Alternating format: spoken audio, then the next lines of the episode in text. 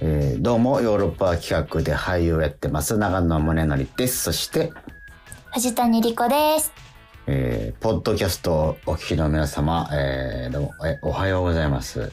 うんこんにちは。はい。こんばんは。こんにちは。あこんばんねいろんな時間は。帯で、どうぞよろしくお願いいたします。ということなんですけども。はい。うん、ちょっとポッドキャストでね、ちょっと特別に、えー取り下ろしということで、今、新鮮でいいですね。いいですね。えっと、ちょっとラジオドラマの振り返りといいますか。はい。えっと、まあ、昨年2020年に、えーの3月か、にやっていたラジオドラマがあるんですよ。うんうんうんえー、四弁逃避行っていうね、えーラジオドラマなんですけども、はい。えーこちら、あの、脚本は、えーまあ、京都でね、活動している二度寝ワークスというね、えっと、これなんて言ってたか、なんか、違うんですよね。うん。う んなんか、そう。いろ、ディレクションチーム。ディレクションチームですよ。演劇だけにこだわらず、まあ、いろんなことのディレクション、空間とか、そうそうそうそ何でもするっていう。団体ですそれやってらっしゃる、うん団体で、ね、渡辺匠先生。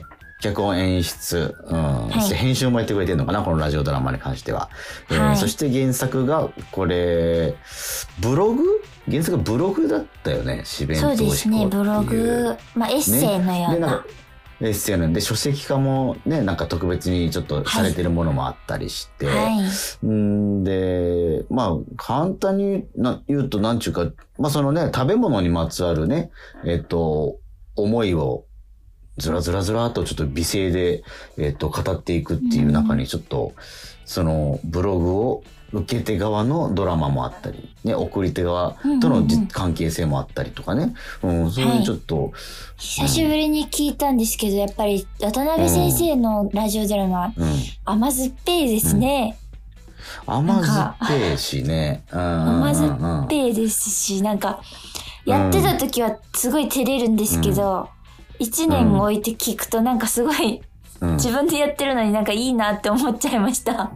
そう、わかるわかる。やっぱり、ちょっと、僕たち役者から出た、あの、ニュアンスとか、あ、うんうんあの、表現以外の、なんかちょっと、あの、渡辺匠さんならではのこの引き出し方がありますよね。リコちゃんの面白さとか。そのキャラクターの癖とかをね。う。はん。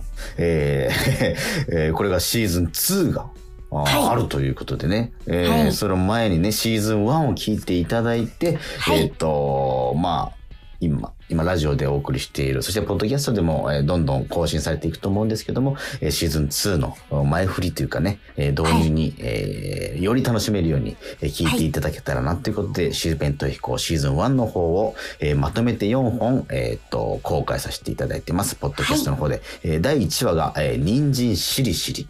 うんそして、第2話がクレープ。第3話がチュロス。え第4話はエビフライ。というね。うんまあちょっとこれ、やっぱ夜中とか聞くともう飯テロ的にちょっとこう食欲もくすぐられるようなね。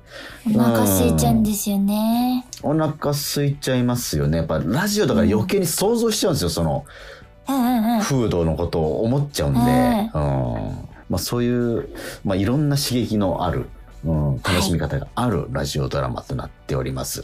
はいえーちなみに私は唐揚げの役をやっておりますが、うん大好きです。唐揚げが、か、から、唐揚げね、唐揚げがね、えっと、ちょっと、うん。うん、唐揚げどんな風に、ね、ちょっとど、演じるっていうか、ドラマとしてどう生きてるのか、うん。ちょっと、試しに聞いてみてください。はい。といったわけで、ぜひ。四弁当飛行、えー1から4、そして、えーラジオの放送の方でも、えーシーズン2のが新作どんどん放送されていきますので、えーそちらもよろしくお願いします。よろしくお願いします。